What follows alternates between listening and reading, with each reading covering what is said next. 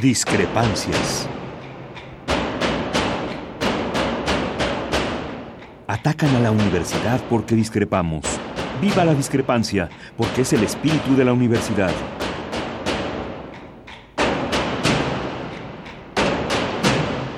Martes de Discrepancias. Conduce Miguel Ángel Velázquez.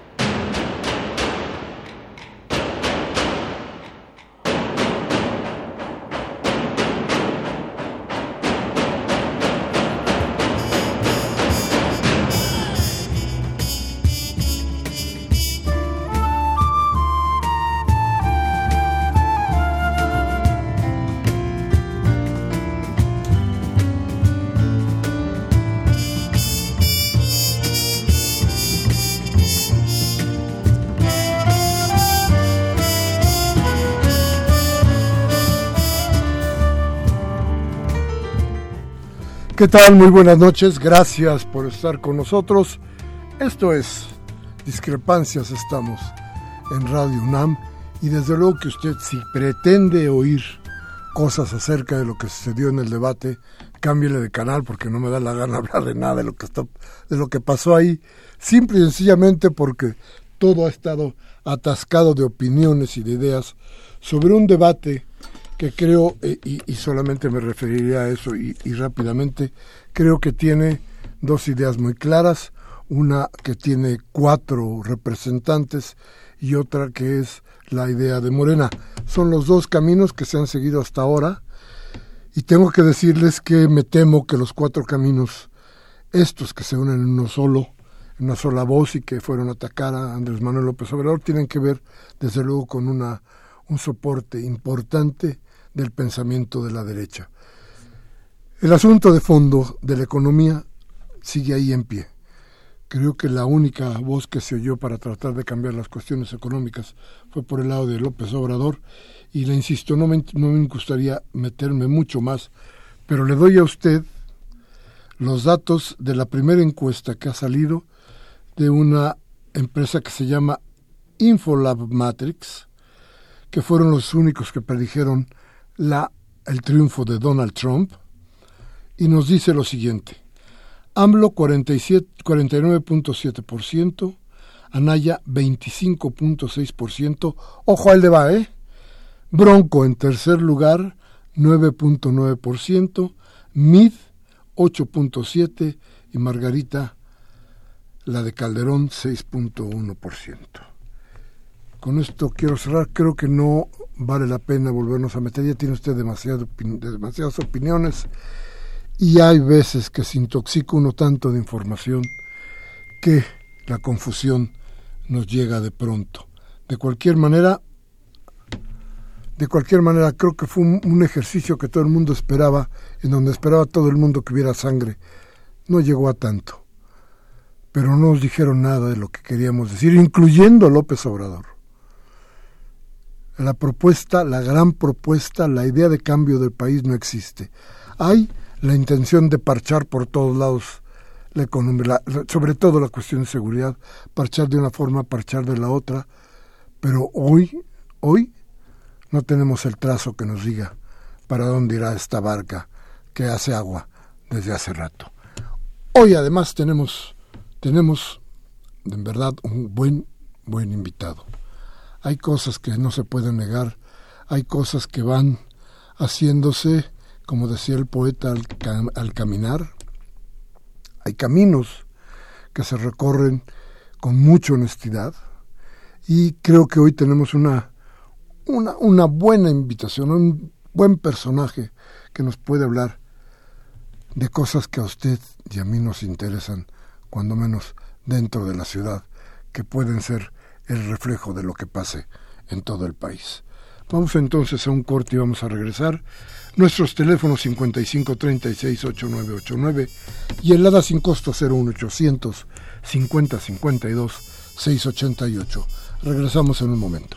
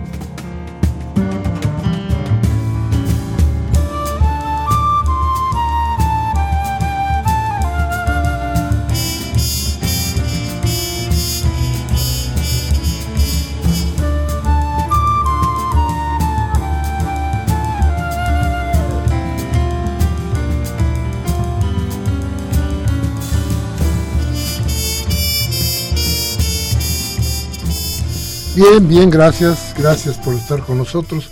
¿Quién es nuestro invitado? A ver, hay cosas que pasan en la política que luego parecen no estar previstas. O más bien, que se prevén desde mucho tiempo, pero que no encierran por lo mismo grandes sorpresas. Sin embargo, sí tienen cargas, cargas políticas importantes.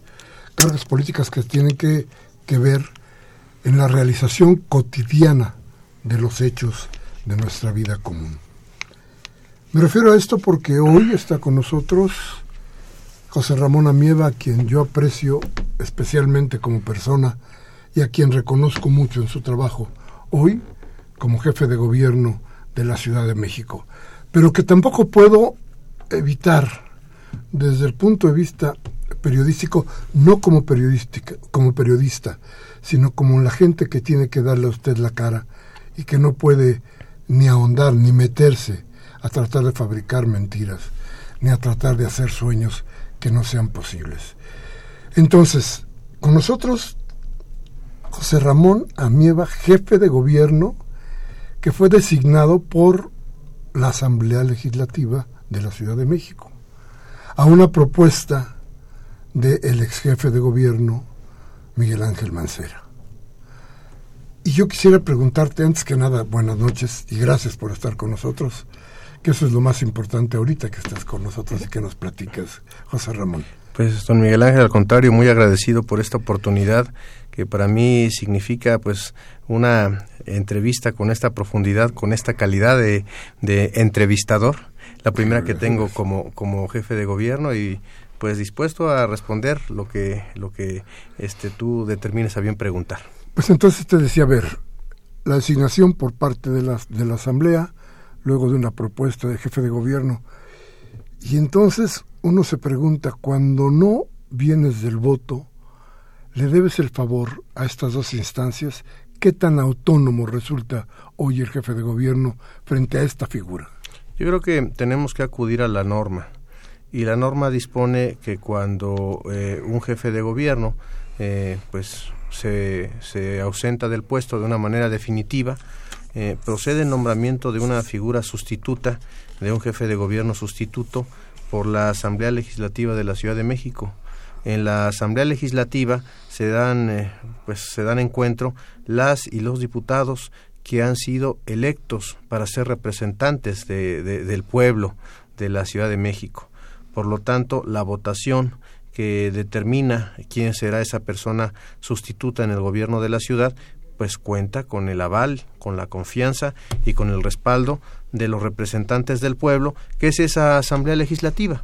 Entonces, en el momento que, que yo tomo protesta, pues obviamente me asumo con un gobernante con plenitud de facultades y las facultades en el gobierno se ejercen y los espacios en el gobierno se llenan. El gobierno se hizo para aplicarse y en esta ciudad, eh, considerando que nos queda un periodo este, un poquito mayor a siete meses para hacer la entrega de, este puesto público, pues eh, no hay no hay un tiempo para este la planeación para el conocimiento para el discernimiento tenemos que llegar a la aplicación pura, directa, honesta, eficiente de, de, del gobierno que estamos encabezando. Este, esto es como un tren en marcha este, lo que tenemos que hacer en este tren en marcha es eficientar este, su velocidad, este, su dinámica y su llegada para que eh, pues se mejoren. Eh, me, me, agradó mucho cómo iniciaste esta entrevista, eh, se mejore la vida cotidiana y el desarrollo común que tiene la ciudad. Eso es, eso es una prioridad muy importante en la ciudad. Lo que nos preocupa, lo que nos atañe, lo que pensamos día a día y que tengamos un gobierno que está presente y acompañando esas, esas decisiones de vida de las personas. Oye, ¿y no te ata el nombre de Miguel Ángel Mancera? Yo al doctor Miguel Ángel Mancera le tengo un eh, absoluto respeto. Él es mi amigo, fue mi jefe, yo siempre de, de cariño eh, le, le, digo patrón, es, es, es, mi patrón, pero él ha sido absolutamente respetuoso. Este, quiero decir que cuando él me dejó primero este, en la Secretaría de Gobierno y después como encargado, pues me dijo, este, es tu responsabilidad y las responsabilidades se ejercen y el ejercicio de las responsabilidades involucra un sistema de respuesta ante la ciudadanía. Entonces ejerce el gobierno y toma las decisiones. Él me dio, este, pues esa confianza, al igual que me la dieron las y los diputados, y lo que ahora quiero corresponder también es la confianza de los ciudadanos.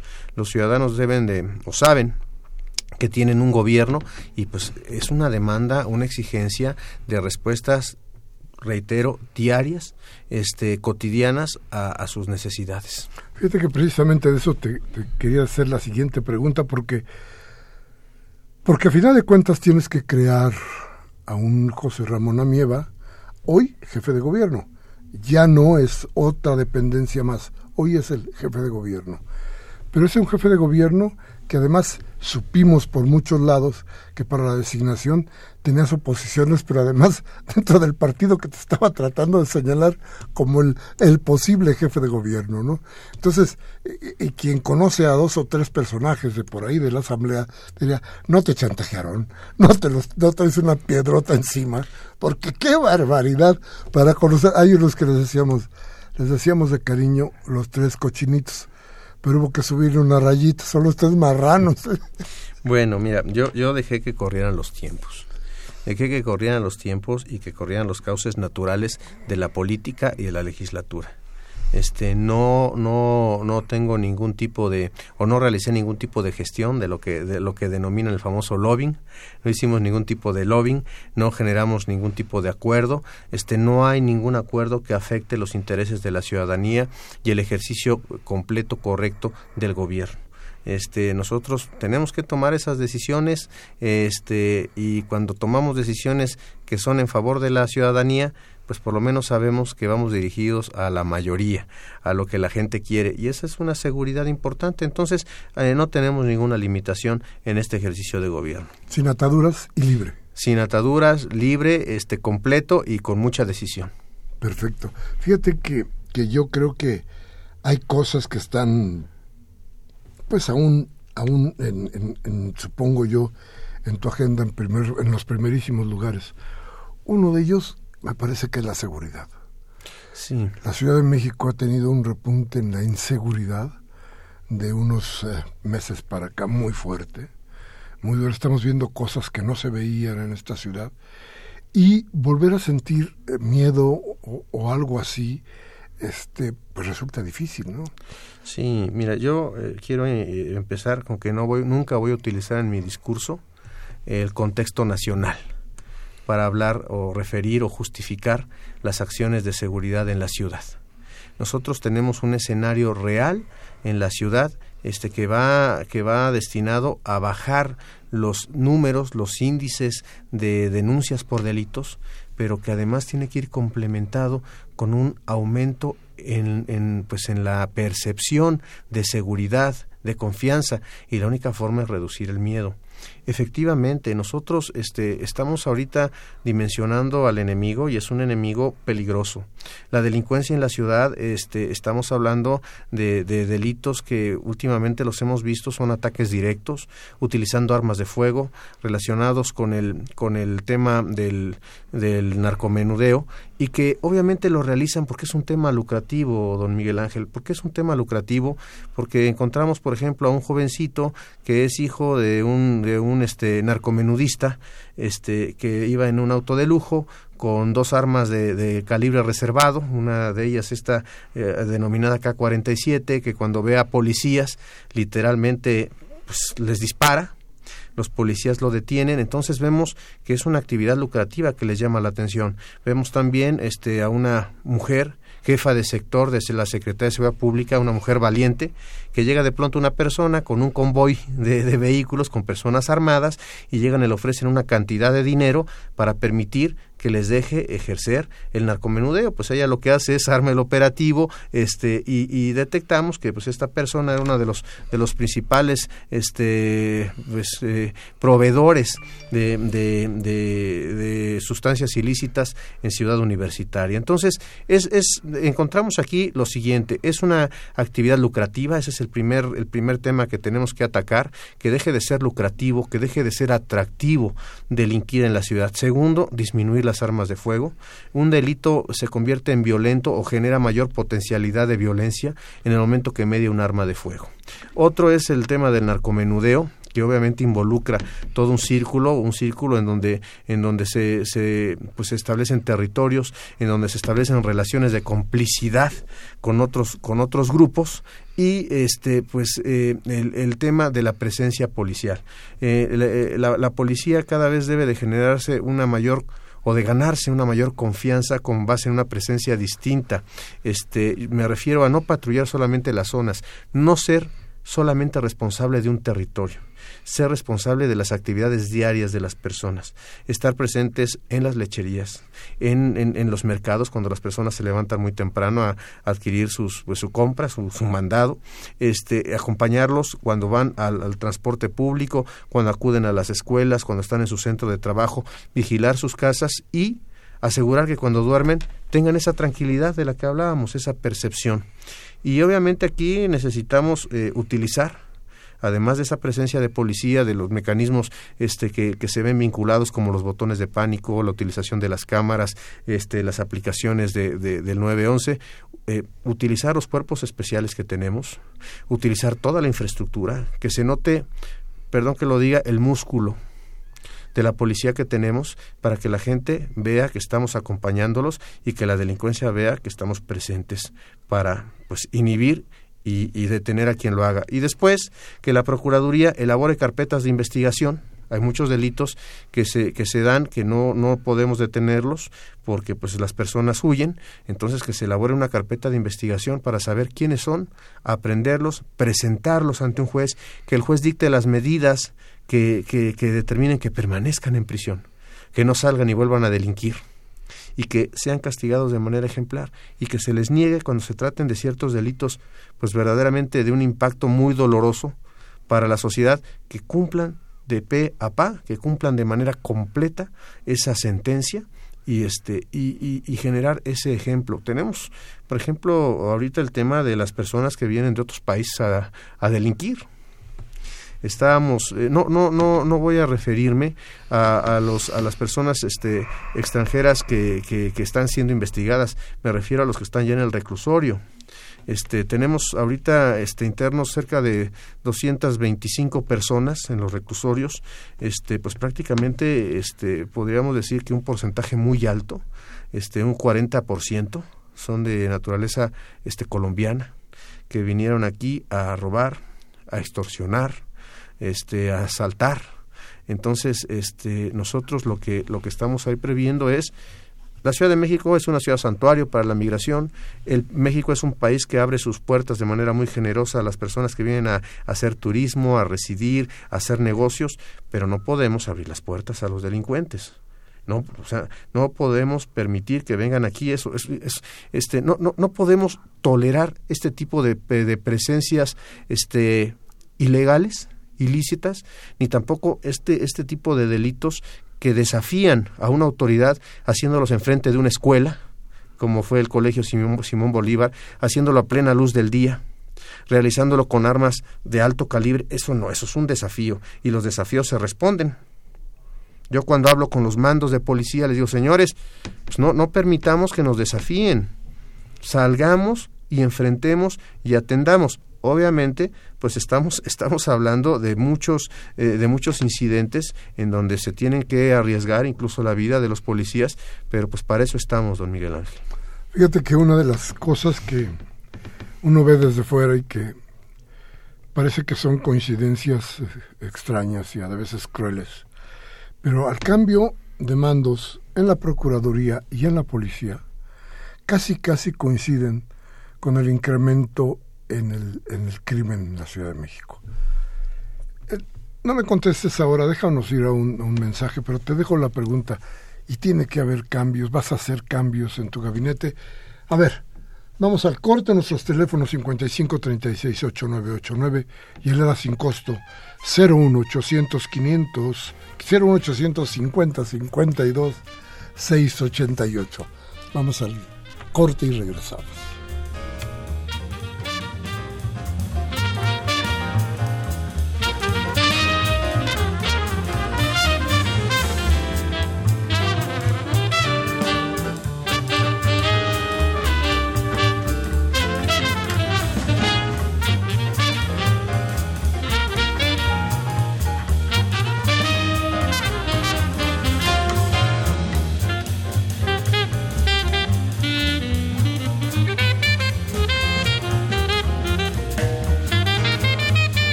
Bien, estamos entonces conversando hoy con el jefe de gobierno, el jefe de gobierno que está al mando de esta ciudad, que tiene una responsabilidad en este momento mucho mayor que cualquier otra.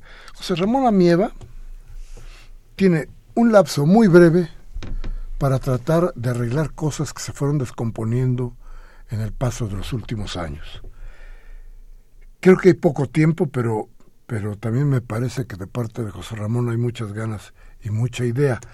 Y entonces te decía, a ver, coincidieron estos cambios con el incremento en, la violencia en la ciudad. Tiene que haber cambios en tu gabinete. Vas a conservar lo que lo que se tenía hasta la salida de, de Miguel Ángel Mancera. ¿Cómo, cómo, ¿Cómo es tu perspectiva? Pues eh, yo este, tuve tuve una reunión con los mandos policiales y de la Procuraduría General de Justicia. Les señalé que eh, antes de hacer un cambio, lo que deseo es que respondan a la confianza y a la obligación que tienen por, por ocupar un puesto. Lo que, les, lo que hemos nosotros generado es responder a, la forma cotidiana en la que es eh, realizada las conductas delictivas. Por ejemplo, en, en, en, en, una de las primeras reuniones detectamos que ahora las personas que van hablando por celular o las personas que traen colgando la bolsa llegan en las motonetas, que es las motonetas es un tema ahí complejo, tenemos que o aplicamos filtros de revisión y les arrancan el celular, les arrancan la bolsa, como no es un robo que califiquen con violencia, cuando los llegamos a detener, este, no otorgan esa prisión preventiva. Y al no otorgarse esa, previsión, esa prisión preventiva, pues todo el proceso está en libertad. Entonces al ratito los volvemos a encontrar. Me decían, eh, oiga, ¿qué hacemos, por ejemplo, con alguien que ya lo tenemos identificado, que lleva 30 robos sin violencia a una tienda de conveniencia en la delegación Gustavo Amadero? Digo, pues las, nosotros como policías tenemos la obligación de las veces que lo hagan, las veces que los tenemos que detener, presentarlos nuevamente ante el juez y cambiar esa inercia de quienes juzgan a los delincuentes para que se den cuenta de que están generando un daño reiterado, reiterado, reiterado y cada vez progresivo, es decir, cada vez este más fuerte, porque igual inician sin violencia, pero después adquieren un arma de fuego, este, en fin, son muchos, muchos temas. Este, tenemos de manera reiterada que hacerlo y que se cambie el sentido de justicia. Eh, lo primero que les dije es este, hay que corresponder a la confianza, la, confianza se corresponde con eficiencia. Y este pues estamos todos todos los del gobierno estamos a evaluación diaria. Ese es ese ha sido nuestra constante. La responsabilidad del gobierno es día a día. Sí y, difícil y muy difícil para ti. A ver hubo una cosa que siempre defendió eh, Miguel Ángel Macera cuando menos nunca quiso aceptar. Dijo aquí el crimen organizado no actúa eh, Creo que lo decía para que no se desatara el miedo en la ciudad. Pero creo que hoy el, no decirlo nos ha causado el efecto de los borrachos o del alcohólico, ¿no? Este, cuando reconoces que eres alcohólico empiezas a curarte, mientras no lo reconoces no hay cura. Y el asunto aquí parece que cuando decimos no existe, no se ataca.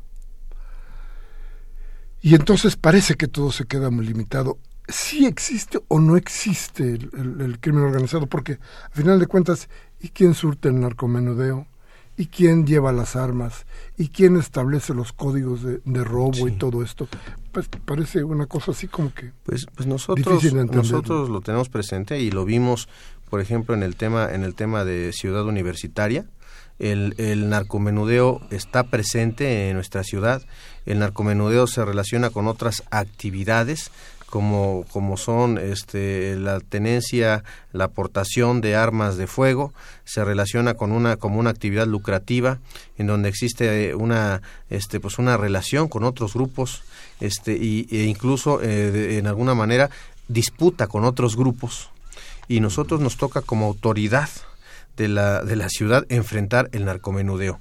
Y no olvidemos que ahí sí el, el, tema el tema del narcotráfico es un tema nacional y las autoridades federales pues también tienen un, un tramo de responsabilidad este importante. Cómo se soluciona esto cada quien cumpliendo con su tramo de responsabilidad. Nosotros seguiremos atendiendo el narcomenudeo seguiremos promoviendo las acciones este legislativas y, y, seguiremos enfrentando esta esta pues esta este, esta dinámica delincuencial para que no se convierta en una realidad, para que no se convierta en una constante. Eh, el, tema es aceptar que la delincuencia sea una constante. Yo creo que el delito tiene que verse en una sociedad como una excepción. Cuando lo vemos como una constante, pues quiere decir que ya está, está permeando en, en la realidad social de manera muy grave. Entonces, tenemos que generar que sea una excepción el delincuente. Y, me quedó corta la idea. ¿No va a hacer muchos cambios en tu gabinete? No, bueno, yo la primera reunión que tuve una vez que se dio la votación en la Asamblea Legislativa fue reunirme con este con el gabinete y les dije que esto no lo puedo yo hacer solo si no cuento con una labor de equipo. Los compañeros y compañeras de gabinete son eso, mis compañeros. Yo les comenté que no iba a cambiar de, del José Ramón que era cuando era compañero secretario ahora José Ramón como, como, como jefe de gobierno. Lo tenemos que enfrentar como equipo y sobre todo que sean este pues muy muy muy este dinámicos en las decisiones en las acciones y, y en la voluntad que muestren. Ah, los necesito ahora más que nunca. A todo ese equipo de hombres y mujeres hablo del gabinete ampliado para poder sacar las cosas este, de manera muy importante. No se trata de una entrega, no se trata de un cierre de administración, se trata de una continuidad y una presencia efectiva de un equipo de gobierno. Perfecto. Siguiente tema, que es creo que de los, de los temas fundamentales para la ciudad. ¿Qué va a pasar con los desarrolladores? Está bien, tienen muy poco tiempo, pero de todas maneras, estos señores no paran de poner ladrillos, no paran de violar normas, no paran de de, tomar los terrenos donde puedan tomarlos. Creo que ya tienes por ahí una experiencia fuerte con ellos. Este, ¿Qué pasa con ellos? ¿Hay quien se ha atrevido? Por ejemplo, Miquel Arriolo, a decir que este, esta ciudad la gobiernan los desarrolladores. Y por ahí hay otras opiniones todavía más fuertes, ¿no? ¿Qué es realmente ese monstruo? Primero, este, me gustaría hacer una, una aclaración respecto a las opiniones que los candidatos y candidatas realizan respecto a la ciudad.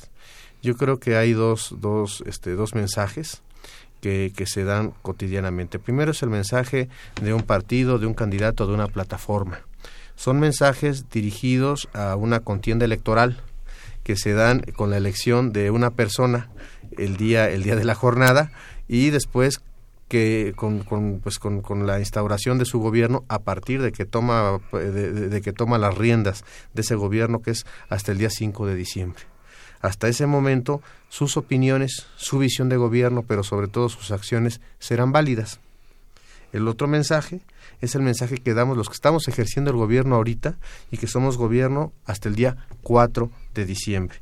En el sentido de los desarrollos de los desarrolladores o, o, del tema inmobiliario, yo veo que hay dos, dos, dos, dos aspectos normativos en esta ciudad. El primer aspecto es la norma que regula de manera clara cómo deben de, edificarse los desarrollos inmobiliarios y pareciera que existe otro procedimiento para decir cómo se exceptúa el cumplimiento de la norma. Entonces, eh, eh, y es una primicia que, que, que, adelanto aquí en discrepancias, vamos a, vamos a generar un documento.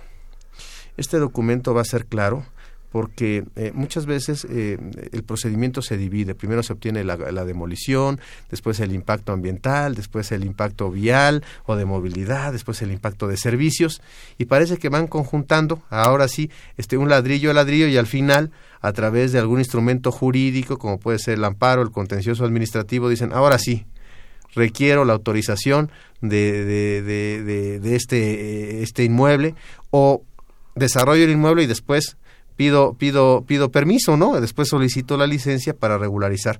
Este, vamos, vamos a generar un documento en donde todo esto se vea con un crisol único, donde las instancias de evaluación del impacto que se tiene en una ciudad hablando del medio ambiente, hablando del uso de suelo, que hay instancias como la Procuraduría Ambiental y del ordenamiento territorial, intervengan desde el momento en que se está solicitando los permisos, no a posteriori ya cuando encontramos las, las, construcciones hechas.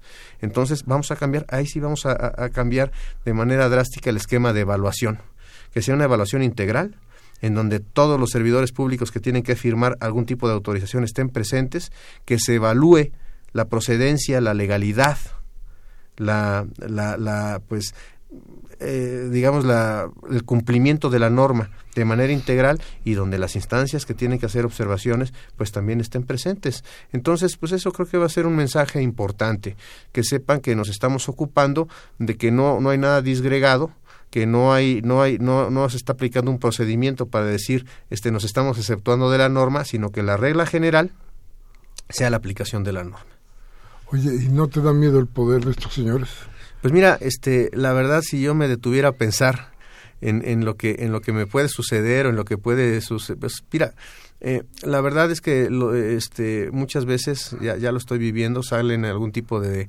de, ¿cómo podríamos llamar? De insertos, en donde dicen, este, usted hizo mal, hizo bien, nosotros lo único que hacemos es ver cuál es la norma y aplicarla. Hay un tema este por ejemplo los, los famosos este eh, mobiliario urbano para publicidad en Paseo de la Reforma. Este, cuando llegamos, este, una de las primeras reuniones que incluso me, me, mandó el doctor Mancera al, al INA es pues determinar qué tipo de, de publicidad debe estar en, en, Paseo de la Reforma, sobre todo por el Metrobús Línea 7. Y encontramos que había tres, este, tres tipos de publicidad. Aquella que corresponde a los parabuses o a las estaciones, aquella que corresponde a permisos administrativos que fueron otorgados hace 10 años y aquella que ya debería de retirarse. Entonces dije, pues voy a empezar a retirar la que ya no debe de estar. Empezamos a hacer el operativo, este, pues, la verdad, este, y pues yo sé que por ahí hay amparos y todo eso, pero no, me da empacho en decirlo. Llevamos estas este, este sopletes de plasma, se retiraron de manera muy fácil, respetamos este, las condiciones de la, de la, de la, de la acera y, y pues ya nos están saliendo ahí desplegados, ¿no? Que, o que favorecemos o que no favorecemos. Pues yo me detengo a pensar y a, que, y a hacerme mala sangre, pero sobre todo a distraer mi inercia en ese tipo de cosas, pues esto, el, el, el que, el que te distraigan te apartan del objetivo principal voy a seguir en el objetivo principal hasta donde podamos llegar. A ver, y esto tiene que ver con un tema que es fundamental y que permeó todo la administración de, de Miguel Ángel Mancera, la corrupción. Se habló en todas las esquinas, en todo momento, a todas horas de la corrupción. Eh, tengo la sensación de que, de que algo, algo se rompió por ahí o algo no se dejó, no se, no se hizo algo se aflojó, pero, pero la percepción de la gente tiene que ver con, con la ventanilla, con pasarme un alto, con tratar de construir y que me obligues a que te regale un departamento, en fin, con, con, con cosas como la reconstrucción de la ciudad y la Asamblea Legislativa metiendo las manos o las uñas, como sea, en fin, todo un ambiente terrible ¿Qué hacer?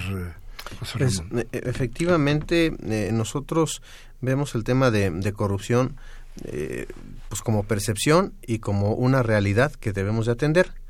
Si no fuera real, no tendríamos por qué preocuparnos ni atenderla.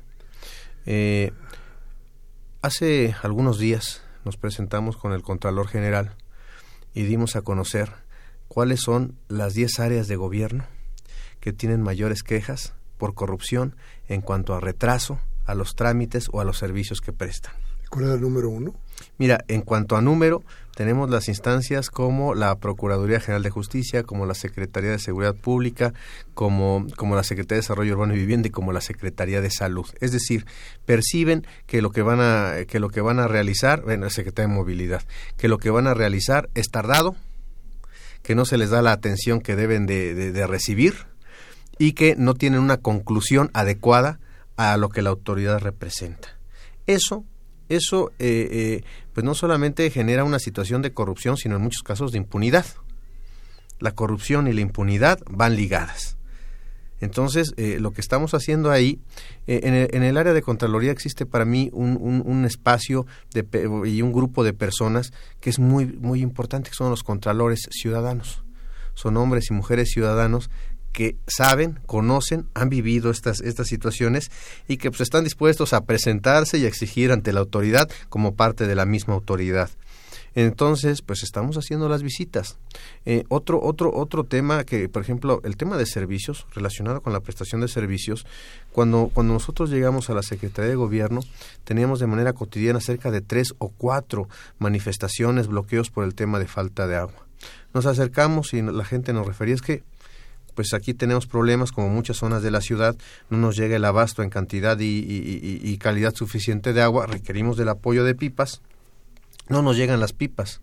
Pues entonces lo que hacemos, me parece que tenemos este, aproximadamente 40, 40 garzas de distribución de agua. Ahí está la Contraloría, la Contraloría determina qué pipa llega, a qué área va, este, a qué área geográfica, a qué colonia va destinada y entonces verifican que llegue este, este, este líquido.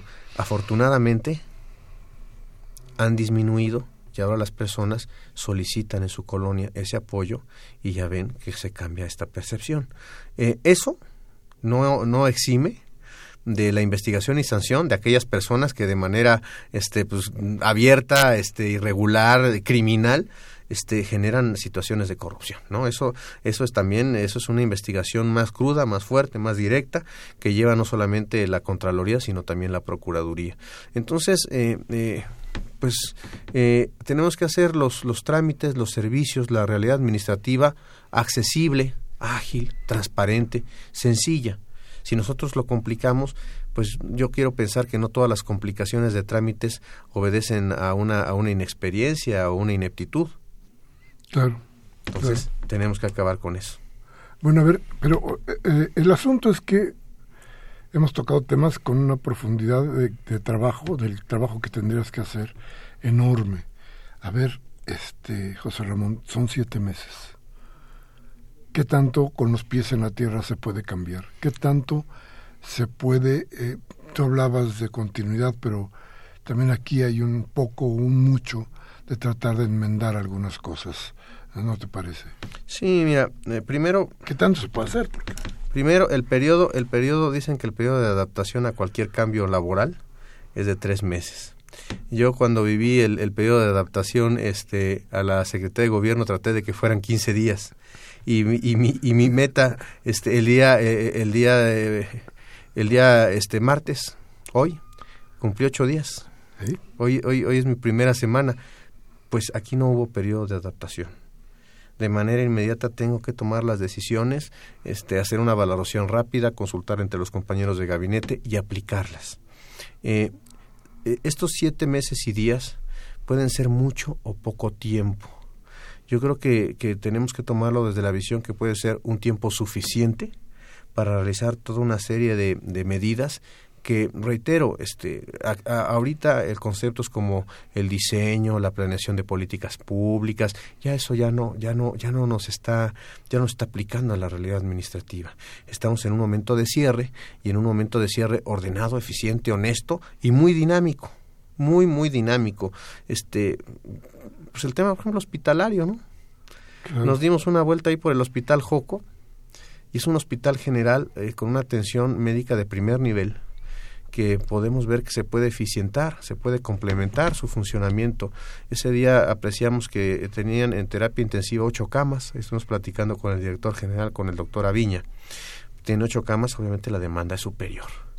Obviamente se requiere un equipamiento nuevo, este, se requiere habilitación de otras áreas, pues eso es lo que tenemos que hacer. Esa es la parte cotidiana. ¿Por qué? Porque es una atención a un tema de primera necesidad en la ciudad, que es la salud.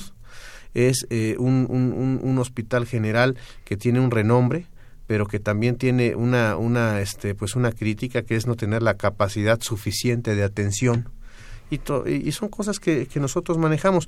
Y la decisión fue apoyar con todo los 300 millones de pesos que un grupo de diputados han determinado que se aplique al hospital. Entonces, van esos 300 millones de pesos, que se haga una licitación verdaderamente transparente, una asignación eficiente de los recursos y que se cuente con la intervención de los médicos, de las enfermeras, de los camilleros, hasta del personal de limpieza, para que las modificaciones que se hagan sean verdaderamente útiles.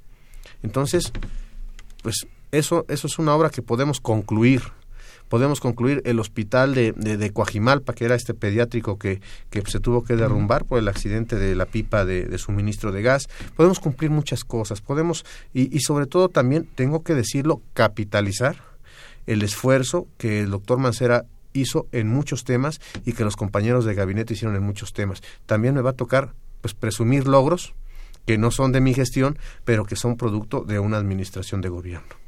Bien, vamos a ir rápidamente a un corte y vamos a regresar de inmediato. Teléfono 5536-8989 y heladas en costo 01800 50 52 688. Regresamos de inmediato.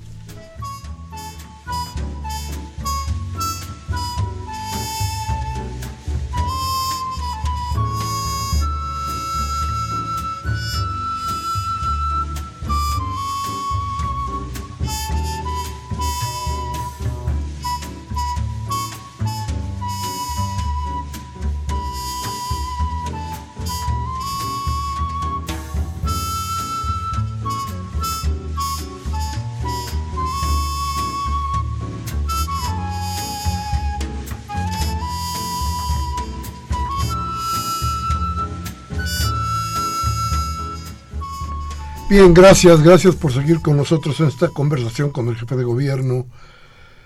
José Ramón Amieva cumple hoy una semana de estar, de estar ya sentado como, como con el nombramiento en la mano. Y, quería preguntarte, José Ramón, no me dejes quedarme con esa pregunta. ¿Y no temes que enmendar la plana de muchas cosas de los que están sucediendo en la ciudad cause la irritación y el enojo de Miguel Ángel Mancera y pueda significar incluso tu propia amistad con él?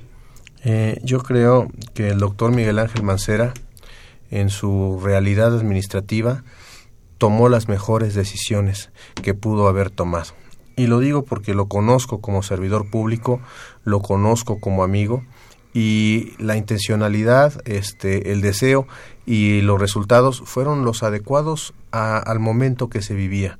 Por eso, por eso reitero que esta ciudad es dinámica. El sismo del 19 de septiembre generó una nueva realidad social que ameritó una respuesta este, administrativa distinta. Ahora nosotros lo estamos viviendo día a día. Un ejemplo claro es, nuestra época de lluvias comienza el 15 de mayo. El día de ayer granizó de manera tremenda, tanto en esta delegación como en Iztapalapa, en fin, en, varias zonas de la ciudad. Nos obligó a tener listo y aplicando un sistema de respuesta administrativa para que se generara la atención, el acompañamiento, digo, fue la, la, acumulación de granizo en muchas viviendas de construcción precaria de lámina, colapsaron las láminas, literalmente se quedaron sin techo esas personas.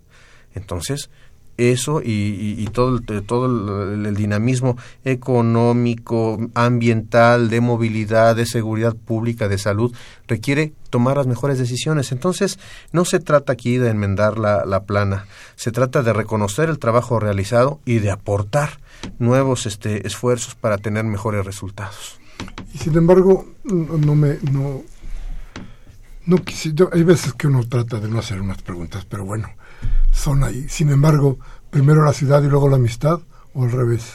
Todo es, es combinable. Este, la verdad, yo fui parte de su equipo durante mucho tiempo y combinamos la amistad con el trabajo. Ahora, pues yo tengo esta responsabilidad y voy a honrar la amistad y voy a honrar y corresponder mi trabajo como, como jefe de gobierno. No hay ninguna contraposición en, la, en, en este asunto. Eh, de verdad que, que reitero, creo que en los momentos que él tuvo que tomar las decisiones, tomó las mejores decisiones de acuerdo a la realidad que se vivió. ¿Empezar por dónde? Bueno, este, tenemos ahorita todos los temas cotidianos, todo lo que se trate de temas cotidianos, ya tocamos el tema de seguridad, el tema de movilidad, el tema de servicios públicos, que tenemos, este, digo, a veces uno, uno, cuando es jefe de gobierno y caminas la calle, recorres la, la calle, pues te das cuenta de, las luminarias que están este que están fundidas te das cuenta que llegaron e hicieron una obra y no retiraron ahí la la este la, tierra los montones de, de, de, de, cascajo o que no o que no repusieron el reencarpetado. Y entonces percibes que eso es una obligación que no puedes achacar si es de la delegación o es del gobierno central. Tienes que hacerlo. Entonces, eh, pues eso, eso, eso es la percepción que se tiene ahora.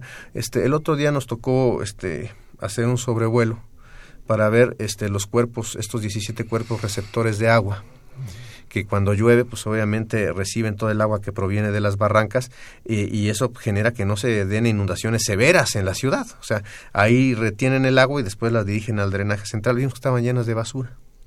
Entonces te das cuenta que, que para, para atender la ciudad, de verdad, hay que caminarla, este, hay que platicar con la gente. Este, la gente te, te, a veces te, te, da este, preocupaciones que desde el punto de vista de gobierno es muy sencillo de resolver, pero que si no las conocieras, nunca tendrías la oportunidad de atenderlos. Entonces, yo de manera diaria me reúno con representantes de organizaciones sociales este y, y, te das cuenta que temas por ejemplo como como la vivienda social pues sigue siendo una realidad importantísima nosotros tenemos gran parte de, de, de las familias de los trabajadores de seguridad pública del sistema de salud que viven en el Estado de México. ¿Por qué? Porque nunca se les ofreció una alternativa digna de vivienda aquí en la ciudad. Entonces, esa vivienda sí hay que desarrollarla. A ver, en el diagnóstico que has hecho de lo que le duele a la ciudad, ¿Qué tanto en porcentajes podrías decirle a la ciudadanía que puedes solucionar? Pues mira, yo, yo, yo lo que creo es que eh, más que en porcentajes, la funcionalidad. La, funcional, la funcionalidad tiene que ver con la normalidad. Que, que vean ellos que, existe, eh, que existen acciones normales y cotidianas de gobierno para los servicios públicos. Este, estamos hablando de, del agua, estamos hablando del reencarpetado, de las luminarias, de las banquetas, o sea, de verdad temas muy sencillos, que estamos hablando de que estén funcionando sus clínicas, que, que lo reciban en consulta y dentro de esas clínicas hasta las clínicas para sus mascotas porque porque este pues pues son son realidades sociales queremos mucho a nuestras mascotas y debe estar presente. Entonces todo e, es un todo. Este estamos hablando este obviamente de la movilidad. Este diario el señor subsecretario este está sobrevolando por las mañanas y por las tardes y él lo que me dice mira yo lo que veo son los nudos que se conforman los embudos los cuellos de botella. Entonces los veo y tomo la decisión de aplicar los semáforos de poner personal pie a tierra de generar todo para que esos tiempos de tráfico que son probablemente de 25 minutos 40 minutos se reduzcan a 10 o 15 entonces eh, todo va a ser una presencia permanente para que cuando se concluya la administración digan, ah, pues hubo un gobierno que de manera diaria se estuvo ocupando de estos temas que están relacionados con mi vida diaria. Bien, bien, vamos ahora, vamos ahora con las llamadas de usted, que son desde luego la voz de la gente que nos escucha, lo más importante para nuestro programa. Vamos para esto un corte y regresamos de inmediato. No las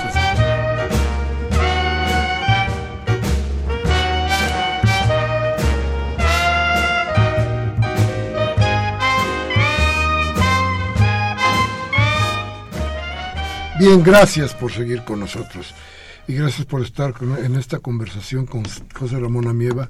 Creo que nos ha dicho, nos ha desbozado cuál es su pensamiento para esta ciudad en la que usted y yo y nuestros hijos se están desarrollando. Bueno, dice Elena García de Escaposalco, señor, hace 15 días lo felicité por la invitación a Claudia Sheinbaum. Hoy no estoy conforme con el invitado.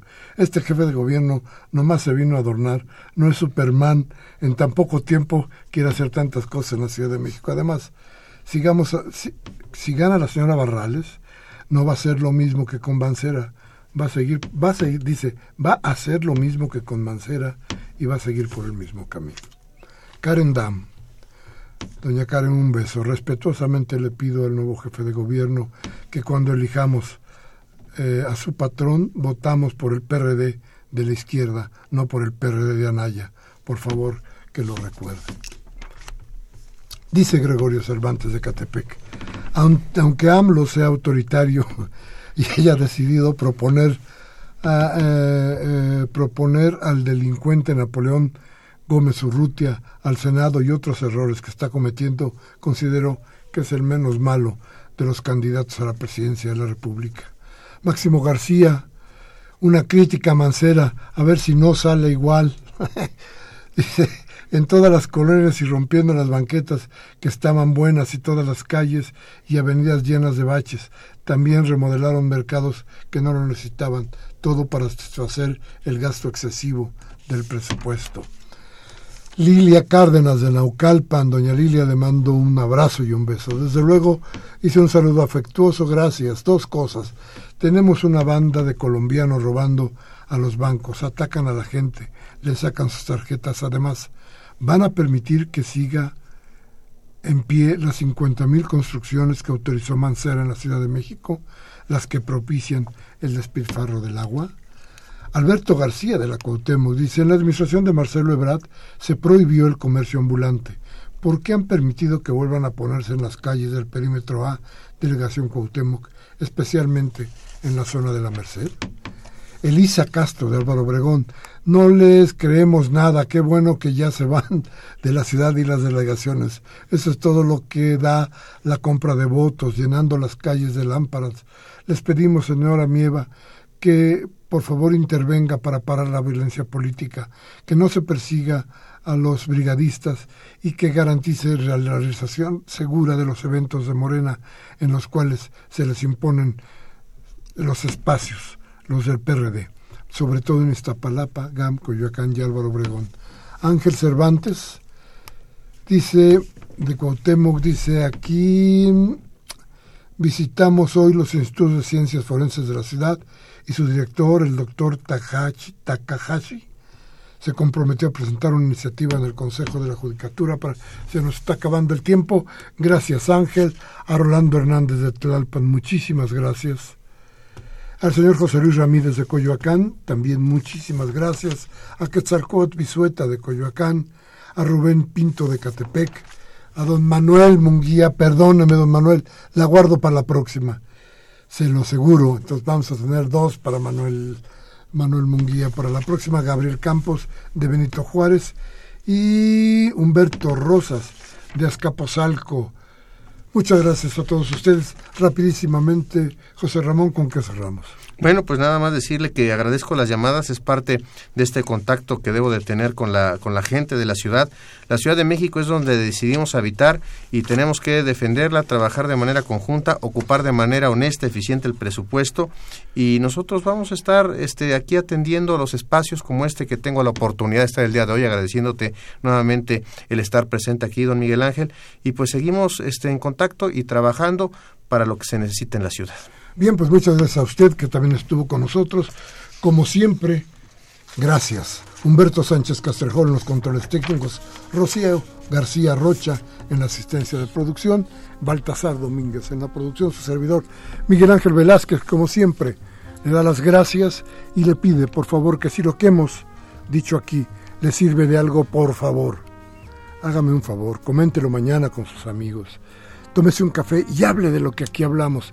Pero si no le degan la gana pensar ni reflexionar, la democracia le da alternativas. Cambia la Televisa a MBS, a Radio Fórmula, para que acaben con su voluntad de ser mejores. Hasta la próxima.